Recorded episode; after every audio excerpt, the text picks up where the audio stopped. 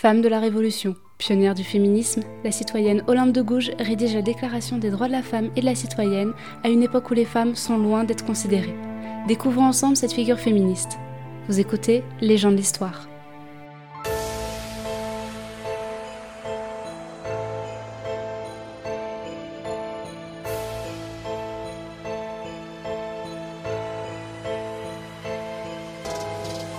Née en 1748 à Montauban en Occitanie, Marie Gouze grandit dans un milieu bourgeois de commerçants.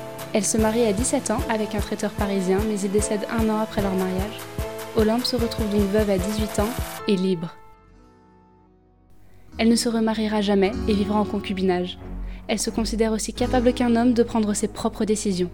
Les hommes ne disposent pas d'elle, c'est elle qui dispose des hommes. Montée à Paris à 20 ans avec son fils, Marie Gouze, devenue entre-temps Olympe de Gouges, tente de vivre de l'écriture, mais elle n'est jamais allée à l'école et fait beaucoup de fautes d'orthographe. Néanmoins, elle réussit à présenter ses pièces de théâtre à la Comédie Française et réussit même à les faire jouer. En avant sur son temps, sa plus célèbre pièce sera L'esclavage des Noirs ou L'Euronaufrage, pièce qui attire l'attention sur le sort des esclaves noirs des colonies. On pourra y entendre entre autres ils se servent de nous dans ces climats comme ils se servent des animaux dans les leurs. Ils sont venus chez nous, se sont emparés de nos terres, ce sont nos propres champs qu'ils moissonnent. Et ces moissons sont arrosées de nos sueurs et de nos larmes.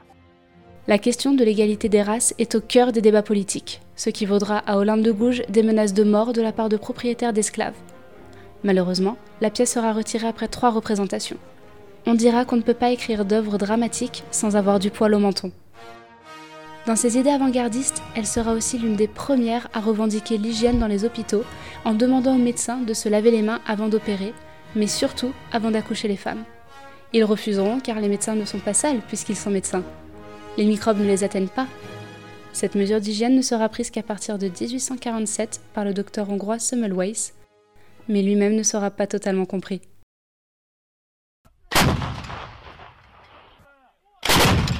Le 14 juillet 1789, c'est la Révolution française. Olympe épouse la cause de cette révolution.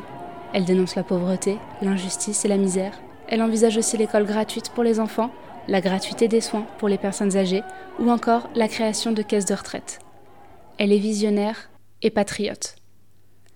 Mais elle sera traitée de tous les noms par les révolutionnaires, surtout les hommes. Prostituée, gourgandine, indigne d'être fréquentée. Et oui, Olympe écrit.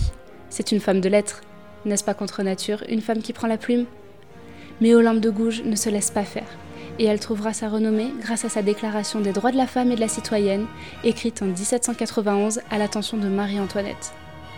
Texte féministe, elle y prône l'égalité des sexes et l'émancipation féminine. La femme doit être considérée comme une citoyenne à part entière, et elle implorera l'ancienne reine de défendre le sexe malheureux. Si la femme a le droit de monter à l'échafaud, elle a aussi le droit de monter à la tribune, écrira-t-elle. Dans son texte, on peut y voir quelques ajouts à la version originale des droits de l'homme, tels que le droit de vote, qui ne sera accordé aux femmes qu'en 1944, le droit à la politique, de travail, de divorce ou encore de reconnaissance des enfants illégitimes. Mais en 1792, elle ne reconnaît plus cette révolution à laquelle elle a tant participé. Elle écrit Le sang même des coupables, versé avec cruauté et profusion, souille éternellement les révolutions.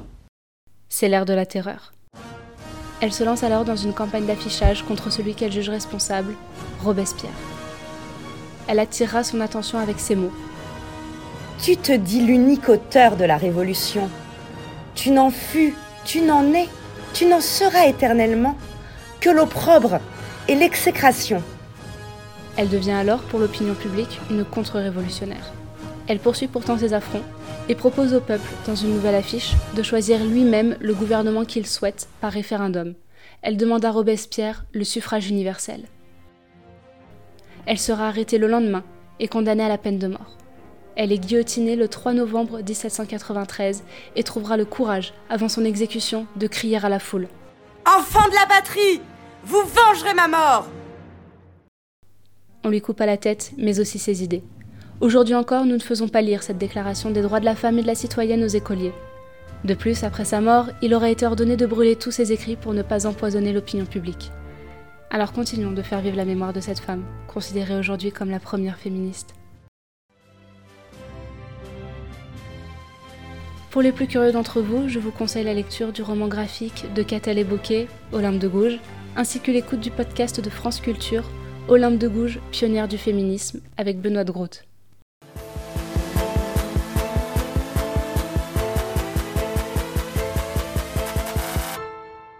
Merci pour votre écoute et à bientôt pour un nouveau numéro des gens de l'histoire.